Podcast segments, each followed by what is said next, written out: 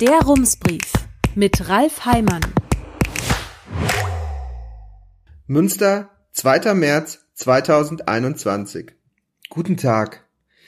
Wenn man von der Ruine des Restaurants Maikotten in St. Mauritz die Straße herabschaut, sieht man Felder, Wiesen und Bäume. Was man von hier aus nicht erkennen kann, ist, dass dieses Stückchen Landschaft einer der ersten Orte in Münster ist, an dem sich Fragen stellen, die in den vergangenen Wochen in ganz Deutschland verhandelt worden sind. Vordergründig geht es vor allem um eine Frage. Wie werden Menschen in Zukunft wohnen? Die Antwort könnte ganz nüchtern ausfallen. Dazu müsste man sich den gegenwärtigen Zustand anschauen, die Probleme identifizieren und sie lösen. Das Ergebnis wären neue Wohnformen, aus denen sich weniger Probleme ergeben. Unglücklicherweise ist da aber auch noch der Mensch, der sich zwar für ein rational denkendes Wesen hält, das aber sehr oft nicht ist. Zum Beispiel, wenn es um seine Vorstellung von Wohnen geht. Am Maikottenweg sollten 75 Wohnungen gebaut werden. So stand es vor sechs Jahren in den Plänen. Doch der Wohnraum in Münster ist knapp.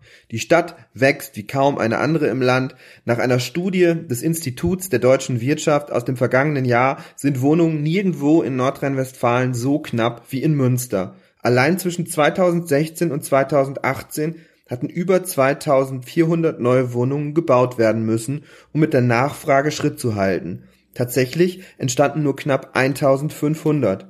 Auch deshalb wurde das Baugebiet am Maikottenweg in den Plänen nach und nach größer. Aus den 75 Wohneinheiten wurden 140, mittlerweile sollen es 280 sein. Auch eine Kita kam noch hinzu. Eine Bürgerinitiative möchte verhindern, dass das Baugebiet diese Dimensionen annehmen wird. Diese Menschen haben die Befürchtung, dass Verkehrsprobleme entstehen oder die Kapazität der Kanalisation nicht ausreicht. Es sind praktische Fragen, auf die es praktische Antworten geben kann. Die Bürgerinitiative fordert auf ihrer Website zum Beispiel ein Verkehrsgutachten. Das kann man in Auftrag geben. Auf der Ebene darüber geht es zu einem gewissen Teil ebenfalls um praktische Probleme, nur in einer anderen Größenordnung. Schaut man von oben auf Deutschland, sieht man außen die Grenzen des Landes und innen große Städte, deren Grenzen nicht linienförmig verlaufen, sondern nach außen zerfransen. Immer mehr Pixel in der grünen Landschaft werden grau. Das nennt man Zersiedlung, das Wachstum Flächenverbrauch.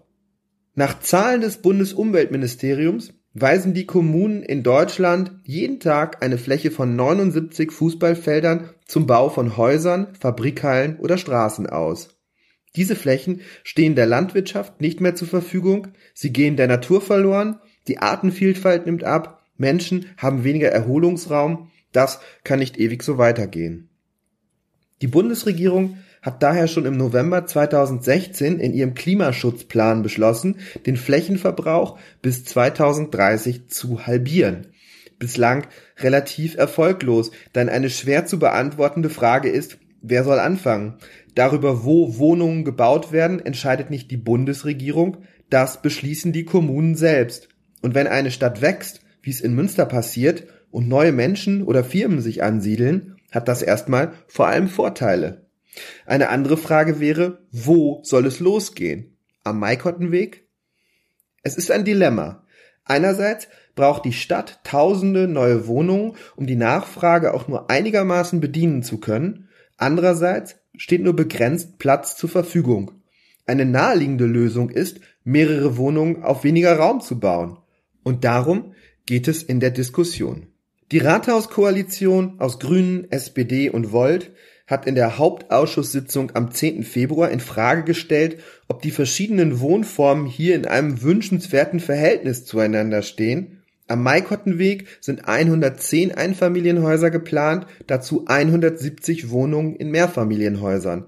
Die Koalition hat der Stadtverwaltung den Auftrag gegeben, zu prüfen, ob das nicht auch platzsparender geht.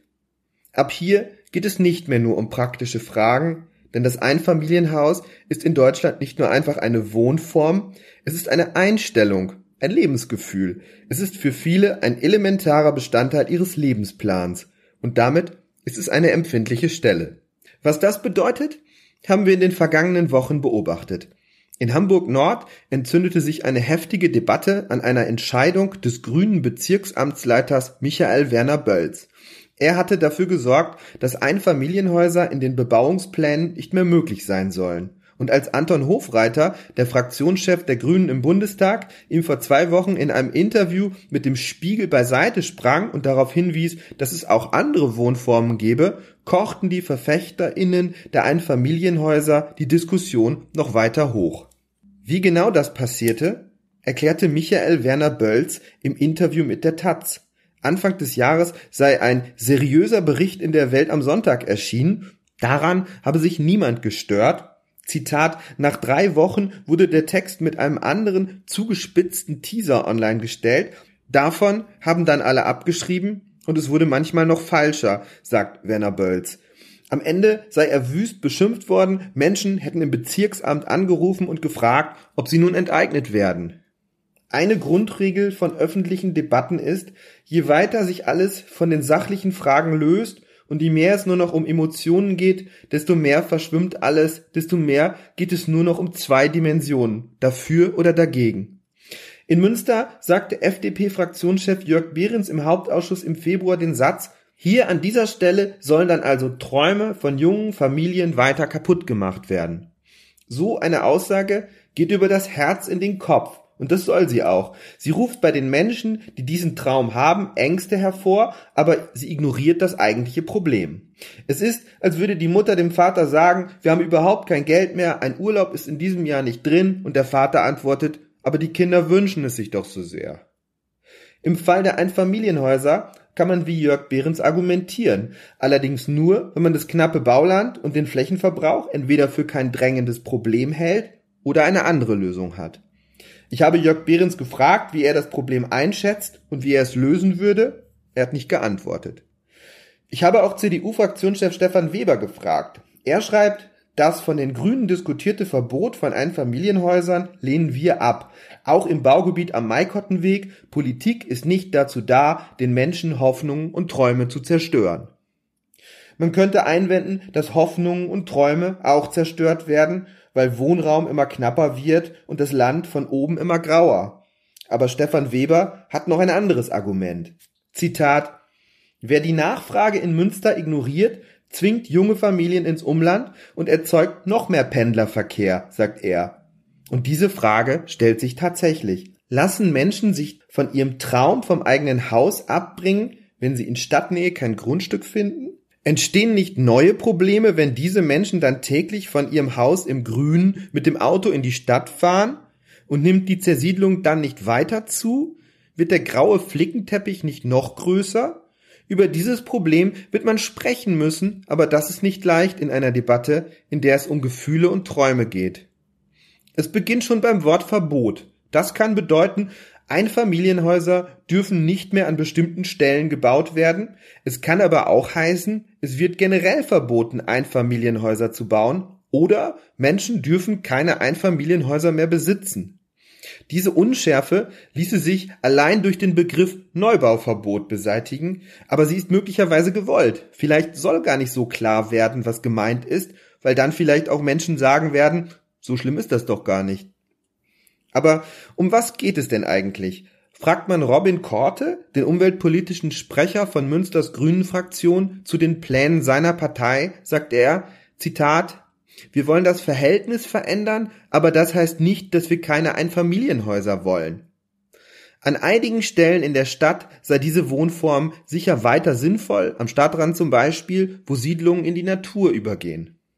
Der grüne Bezirksamtsleiter Michael Werner Bölz hat in einem Interview mit der Taz gesagt, wo nach bestehenden Bebauungsplänen Einfamilienhäuser möglich seien, könne man sie auch weiterhin bauen. Und wer in einem Einfamilienhaus lebe, könne das auch weiterhin tun. Zitat, ich bin kein Einfamilienhaushasser, sagte er, aber der Wohnraum sei eben knapp. Zitat, ich muss also mit begrenzten Ressourcen für bezahlbaren Wohnraum sorgen, sagte er. Robin Korte sagt, Zitat, wenn man bestimmte Fragen gegeneinander abwägt, dann kommen wir zu dem Schluss, dass wir begrenzte Ressourcen haben und damit möglichst sparsam umgehen müssen. Einig sind sich die PolitikerInnen in Münster nicht. Stefan Weber hält das Problem anscheinend für nicht so akut. Münster sei eine flächensparende Kommune, schreibt er. Priorität hätten hier Baugebiete innerhalb der Stadt, zum Beispiel auf den Konversionsflächen in Gremmendorf und Gievenbeck, auf dem alten Winkhausgelände am Bohlweg oder am Dahlweg. Dort bemühe man sich um eine, Zitat, moderate Nachverdichtung. Aber wie knapp ist denn die Ressource Boden in Münster? Auf den ersten Blick nicht so knapp. Nach Zahlen des Instituts der deutschen Wirtschaft steht in Münster im Vergleich zu einer Stadt wie Köln viel Bauland zur Verfügung. In Köln sind es 31 Hektar pro 1000 Wohneinheiten, in Münster 81 Hektar. Zur Einordnung, ein Hektar ist in etwa so groß wie ein Fußballfeld. Man könnte nun sagen, da ist durchaus noch Luft nach oben. Man könnte aber auch sagen, wenn der Flächenverbrauch gebremst werden soll, muss irgendwer mit dem Sparen beginnen. Von allein wird das nicht passieren. Nach einer Prognose des Pestel-Instituts werden in den kommenden Jahren in Münster jährlich gut 300 neue Ein- und Zweifamilienhäuser entstehen, wenn alles so weitergeht wie bisher. In den vergangenen Jahren schwankte die Zahl zwischen knapp 700 und knapp 300. In der Studie heißt es, letztlich habe eine, Zitat, unzureichende Wohnungspolitik, Zitat Ende, dazu geführt, dass Ende 2019 in Münster gut 2400 Wohnungen fehlten. Zwischen 2012 und 2017 hätten pro Jahr etwa 500 Wohnungen gebaut werden müssen, heißt es in einer anderen Veröffentlichung des Instituts. Interessant ist, welche Art von Wohnungen fehlen. Hier macht das Pestel-Institut eine eindeutige Aussage. Im Fazit steht, es fehlen barrierearme Wohnungen und Mietwohnungen im unteren Preissegment. Wenn in Zukunft weniger Einfamilienhäuser gebaut würden, dann kann es also tatsächlich sein, dass einige junge Familien ihren Traum vom Einfamilienhaus mit Garten in Stadtnähe begraben müssen. Aber es bedeutet auch, für andere junge Familien und für ältere Menschen oder Menschen mit Behinderung, mit weniger Finanzkraft wird der Traum von den eigenen vier Wänden vielleicht dadurch erst möglich. Die Zahlen des Pestel-Instituts sprechen dafür, dass man diese Wohnungen dringender braucht. Herzliche Grüße, Ralf Heimann. Rums, neuer Journalismus für Münster. Jetzt abonnieren. rums.ms